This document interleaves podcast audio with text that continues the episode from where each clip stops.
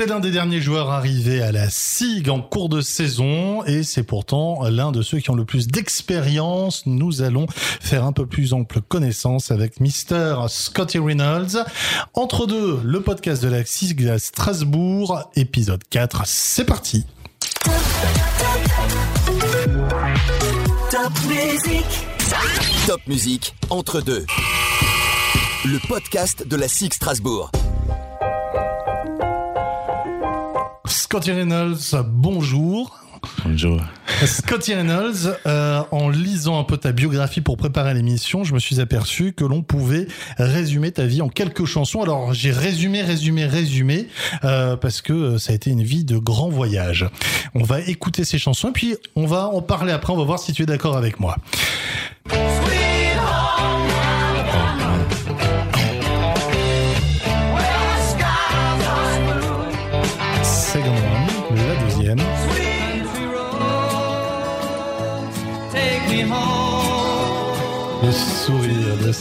Scotty. gonna leave me wasting away on the streets of Philadelphia. Regard plus interrogateur. Et la dernière. the passenger. He rides and he rides. He sees things from under glass. He looks through his window. Alors, Scotty, ces chansons, qu'est-ce qu'elles t'inspirent? La première, Sweet Home Alabama. Yeah, that's that hits home. Oui, ça me fait penser à ma maison parce que je suis né en Alabama et c'était la chanson la plus connue avec euh, Alabama dedans. Ça me fait penser à moi qui suis né en Alabama et qui euh, y a grandi. J'ai vécu à peu près euh, 7 ou 8 ans là-bas, donc ça me fait penser à ces choses-là. So that's what I think about. Yeah. Quel souvenir as-tu de cette enfance en Alabama? C'est là-bas que tu as commencé à jouer au basket? It's Non, non, pas du tout. La ville est très petite. Je pense qu'à l'époque, il devait y avoir 25 000 habitants. Donc c'est vraiment petit. C'est une très petite ville. Je ne pratiquais pas encore vraiment de sport, mais j'avais un grand frère qui était euh, très vieux. Il a 15 ou euh, 18 ans de plus que moi. Il n'était jamais trop loin. Il n'était pas un grand sportif, mais euh, quand il en faisait, c'était un petit peu euh, de baseball, un peu de basket. Il faisait pas un sport en particulier. Et euh, moi, je n'étais pas encore à fond dans le sport. J'étais un enfant assez basique qui vivait euh, tout simplement. La deuxième chanson, Country Roads, You know- Sweet Virginia. yeah, yeah. Obviously, like um. Mm, Oui, tu sais, euh, oui, bien sûr, je viens de Virginie. Enfin, je dis que je viens de là-bas parce que c'est euh, là que j'ai grandi. Et je pense que là où tu as grandi, ça définit qui tu es. Donc quand les gens me demandent, je réponds Virginie. On dit souvent DMV, DC, Maryland, Virginie. Donc pas mal de monde pense à euh, Virginia Beach, mais euh, non, je ne viens pas là. hein, c'est à 3 heures euh, au sud de chez moi. Je viens de Virginie, donc ça me fait ressentir, ça me fait le même effet qu'entendre Sweet Home Alabama. J'ai mis Sweet Home Alabama, on aurait pu mettre Sweet Home Chicago, euh, puisque tu as aussi été euh, à l'école à Chicago, plus précisément à Schaumburg, et moi aussi, j'ai été à l'école à Schaumburg, et tu m'as dit que tu as une anecdote sur cette époque. okay, so I, didn't go to high school there. Je n'allais pas au lycée là où tu étais, mais Schaumburg et mon quartier sont juste à côté. Et comme euh, mon meilleur ami habitait Schaumburg et euh, moi j'habitais euh, deux blocs à côté. like two, three blo- blocks away, and I lived in, in Hoffman. Je suis allé la dernière année d'école élémentaire et mes deux premières années de collège là-bas. L'école dont on parle est Schaumburg High School. The Pancratises, c'est leur nom. Marc euh, Zach Jake a gagné le championnat quand j'étais en sixième ou cinquième. Ils ont gagné le State Championship, qui est euh, quelque chose d'assez énorme. hein. Ce sont euh, tous les quartiers et banlieues de Chicago, donc il y a plein d'équipes qui jouent. Et l'équipe qu'ils ont battue en finale était celle d'Eddie Curry, sa team euh, qui a joué en NBA pendant euh, pas mal de temps. Eddie était encore au lycée à cette époque-là. Il était euh, top 10, top 5 pick et euh, il devait être le prochain Shaq. Le voir au lycée et voir mes potes le battre au championnat, c'était assez Ama- dingue. It was amazing. par- It was amazing time, and um, C'était juste après l'époque des Bulls de Michael Jordan. yeah. So it was kind of like that post. Oui, c'était après ce passage des Bulls que leurs fans essaient d'oublier. Mais le basket à Chicago était géant. Il y avait des joueurs comme, euh, bon, je suis trop vieux et probablement euh, personne ne va connaître les noms que je cite, mais il y avait Eddie Curry, André Iguodala, euh, Will Bynum qui a joué en G-League, puis euh, ici un moment, euh, Dee Brown qui a joué en NBA aussi. Euh, il y avait euh, tellement de gars talentueux. Il y avait Shannon Brown qui a joué pour les Lakers aussi. Le talent était toujours très haut. Il y avait un TV show Chicago Hoops, qui était comme un documentaire dans la vie des joueurs. Du coup, ils venaient filmer euh, leurs écoles, leurs matchs. C'était des scènes euh, hyper prenantes. hein. Et du coup, à cette période, ce qu'il fallait regarder à la télé n'était pas les Chicago Bulls, mais plutôt l'émission Chicago High School Hoops. Chicago uh, high school hoops. Belle histoire, belle histoire sur euh, cette jeunesse chicagoane.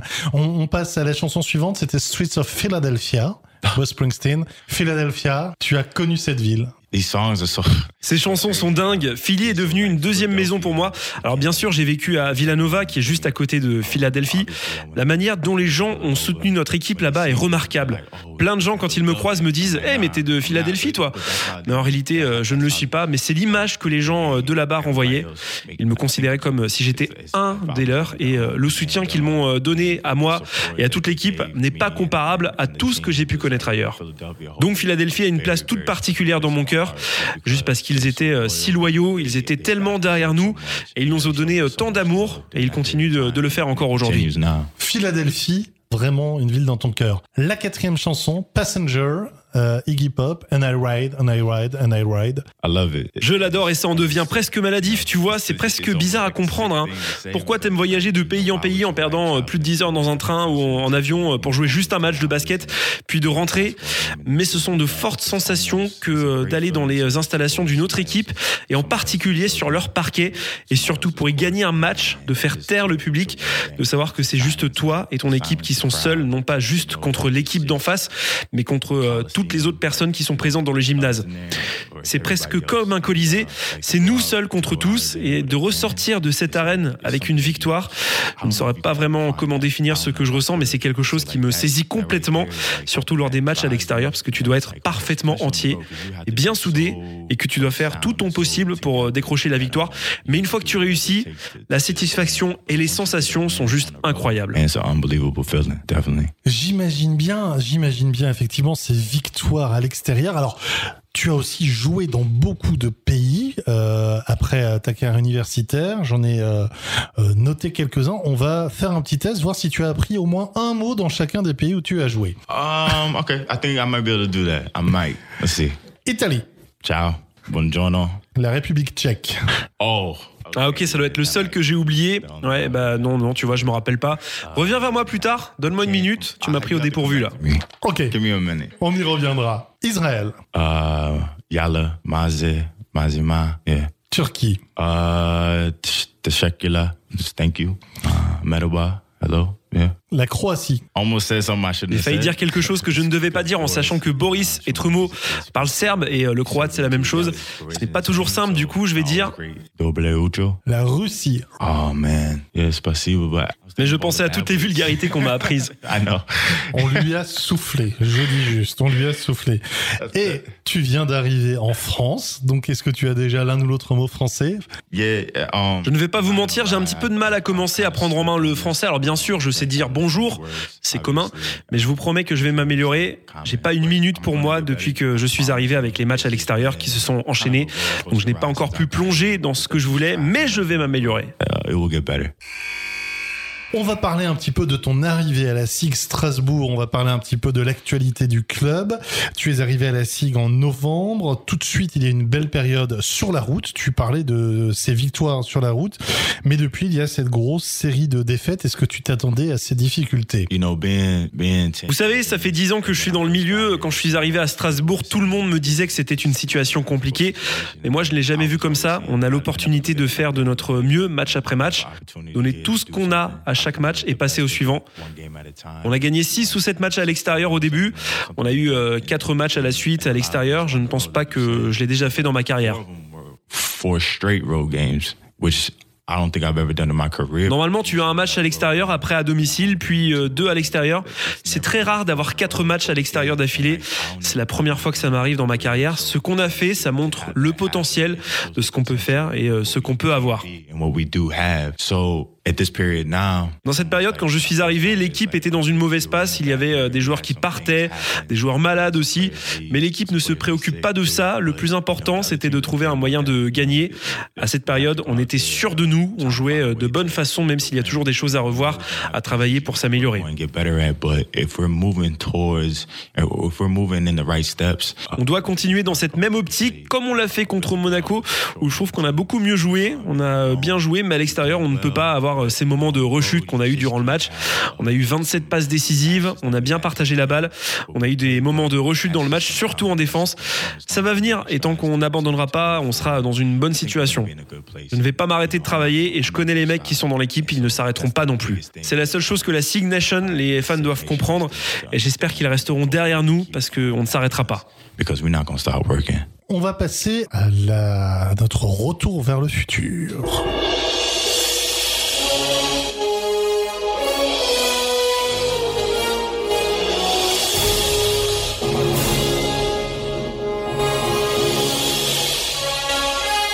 Est arrivée, la DeLorean, aux couleurs rouge et blanche de la SIG. Et dans cette DeLorean, eh bien, nous allons remonter le temps. C'était il y a 38 ans, presque jour pour jour, le 9 janvier 1982. La SIG joue encore dans son ancienne salle. Elle accueille Saint-Étienne Hall de la Poste, à Ilkirch-Grafenstaden. À l'aller, Saint-Étienne s'était imposé dans une chaleur suffocante. On ne va pas dire qu'on était comme en Australie à l'heure actuelle, mais semble-t-il ce n'était pas loin dans la salle. Côté SIG, on estime tout simplement que les Stéphanois ont foutu les chauffages à fond au maximum. Alors, après le chaud, le froid. Quelques jours seulement avant le match entre la SIG et Saint-Etienne, ce match retour de janvier, bizarrement, très bizarrement, le chauffage tombe en panne au hall de la poste. Juste le temps de préparer les Sigmen à s'habituer à une température très basse pour un match de basket. Les entraînements se font limite en doudouné avec des gants. En tout cas, les Strasbourgeois ont plus de temps pour s'habituer à ces terribles conditions que leurs adversaires. Le match arrive. La SIG s'impose assez facilement. Bon, y avait-il vraiment panne de chauffage? L'histoire dit juste que une heure après la fin du match, le chauffage était de nouveau en route.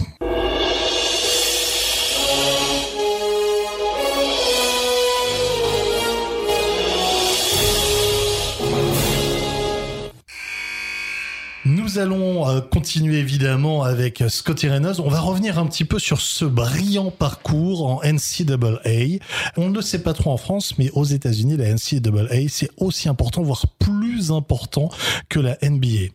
I don't know about a star. Uh, Ah Je ne sais pas si je suis une star. La chose à savoir sur le basketball universitaire, c'est qu'il y a beaucoup de fans, parce que la plupart du temps, ce sont des générations de familles qui vont dans la même école. Donc tu as cette grande génération de personnes qui sont attachées à cette même école.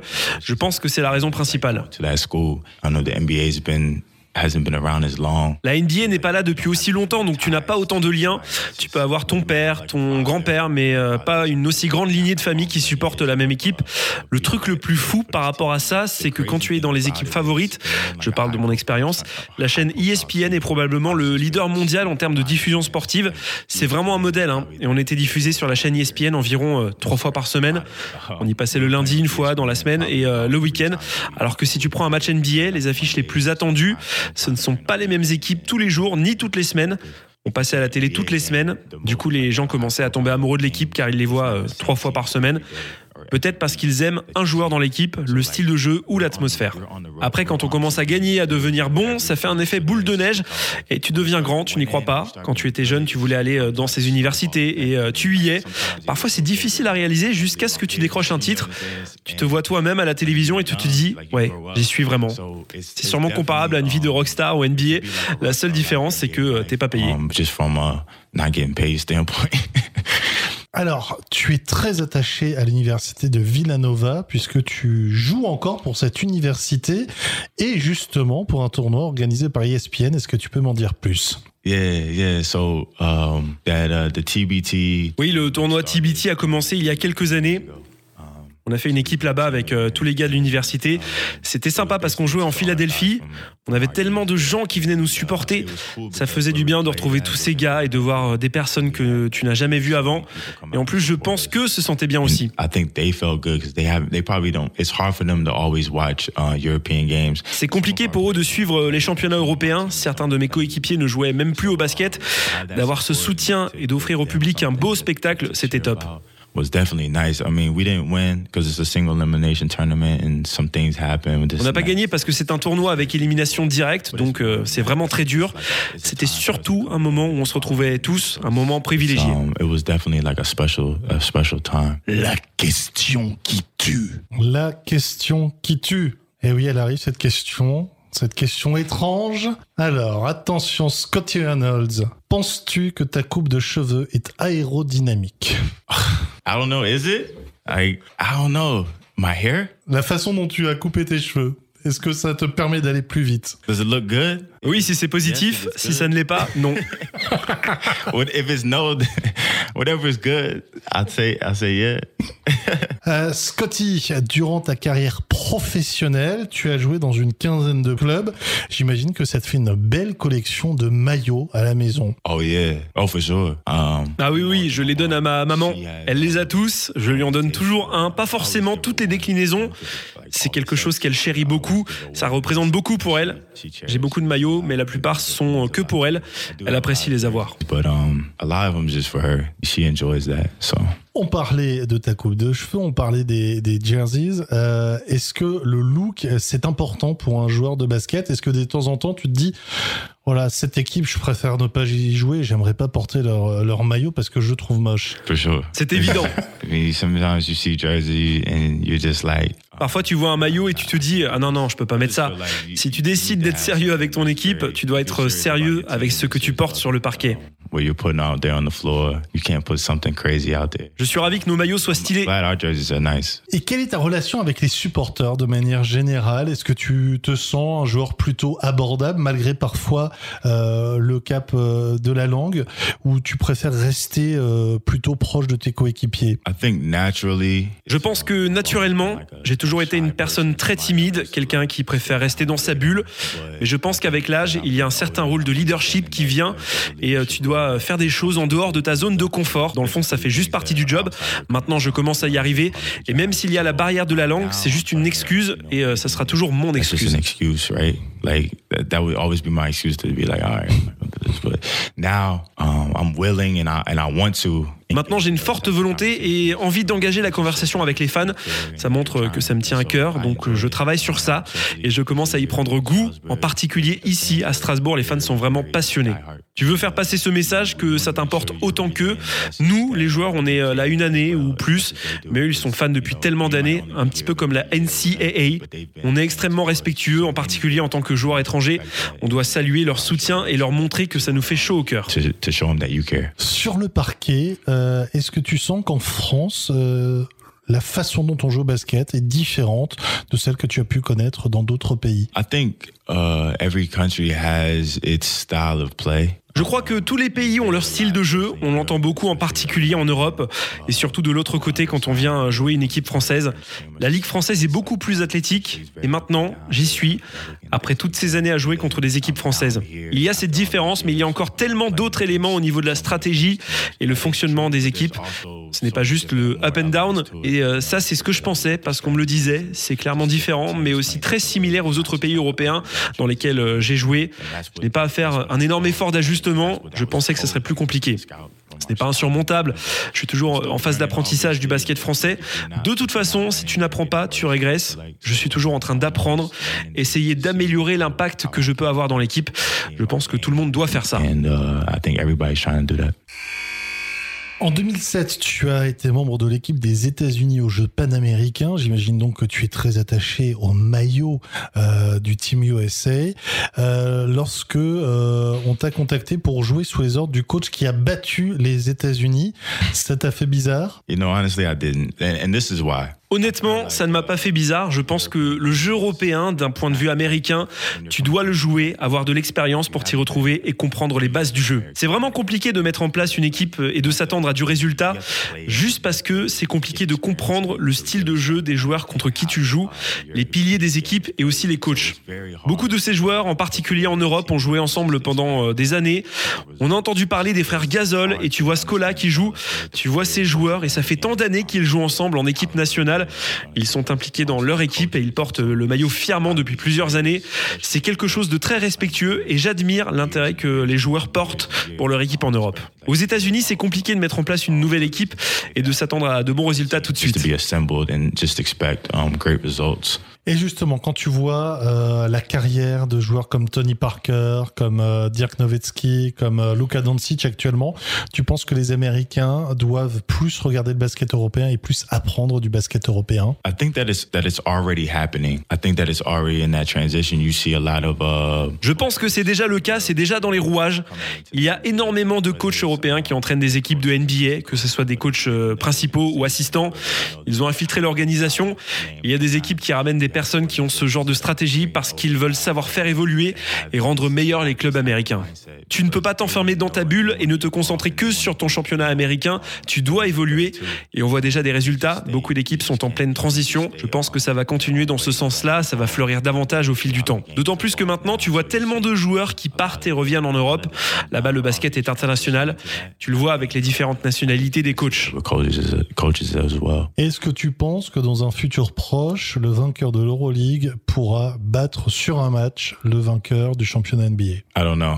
It's, that's a tough question. Je ne sais pas, c'est une question difficile. Il y a tellement d'éléments qui sont à prendre en compte pour y répondre. Déjà, sur combien de matchs ce serait organisé? We're going to play On one game. Oh, one game. On one game. So, are we- so we're playing European rules, NBA rules. Et du coup, sur un jeu, est-ce qu'on fait les règles européennes ou NBA Il y a tellement de facteurs que je ne pourrais pas dire. C'est une idée euh, très intéressante et je pense que la FIBA et NBA devraient y réfléchir. Ce serait quelque chose d'énorme à voir. Ça pourrait être un match de gala, pas forcément quelque chose de très sérieux, mais je ne sais pas comment ça fonctionnerait, mais euh, de voir les deux meilleures équipes s'affronter, ça serait énorme et ça fédérerait le monde entier sur un match. Merci beaucoup Scotty Reynolds, Euh, merci beaucoup de nous avoir accompagnés. On va encore euh, poser quelques petites questions. C'est l'heure de notre euh, shooting euh, session. Des questions rapides, des réponses rapides. Michael Jordan ou LeBron James? Michael Jordan, Ton joueur préféré? Allen Iverson. L'équipe pour laquelle tu ne pourrais jamais jouer Nah. Non, tout le monde a un prix. Ta plus grosse erreur et ton plus grand moment de honte sur un parquet It was a long time ago. C'était il y a longtemps, croyez-le ou non, à l'époque je savais dunker et euh, j'avais essayé de dunker sur une contre-attaque et j'ai raté et je ne savais pas comment réagir, c'était au lycée donc euh, c'est vraiment la honte. Yeah. La question du supporter. Euh, you're playing with the number one. Tu joues avec le numéro 1 à Strasbourg qui est ton numéro préféré. I was always three for Allen Iverson. Avant je portais toujours le numéro 3, celui d'Allen Iverson et j'ai changé pour le numéro 1 lorsque Kyle Lowry a gagné le championnat avec les Toronto Raptors en 2019. C'est comme un grand frère pour moi. Tout le monde me disait que je devais prendre son numéro dans mon nouveau club et qu'à chaque fois que tu porteras ce maillot, tu devras être digne de Kyle. Ça ne veut pas dire que tu dois être Kyle, mais que tu dois partager la même passion. Donc j'ai choisi de porter le numéro 1. Et la mère de Kyle venait me soutenir à chaque match où elle m'écrivait pour me dire de faire mieux, car tu dois représenter Kyle. C'était quelque chose d'incroyable et je pense que je ne me débrouille pas trop mal pour lui rendre honneur. Um, representing him. Dernière question, que peut-on te souhaiter, que ce soit professionnellement ou personnellement, pour cette année 2020 Personally, it just just wish me uh. Personnellement, souhaitez-moi une bonne santé. Croyez-le ou non, j'ai 32 ans et je me sens pas du tout comme si je les avais. Je me sens bien et j'espère que ça va continuer. Du point de vue de l'équipe, vous pouvez nous souhaiter une très bonne saison 2020 et continuer à nous soutenir. 20 and um. Merci beaucoup, à très bientôt. L'épisode 4 se termine, on se retrouve bientôt pour l'épisode 5 d'Entre deux, le podcast de la Six Strasbourg. Sigarmi, je te salue.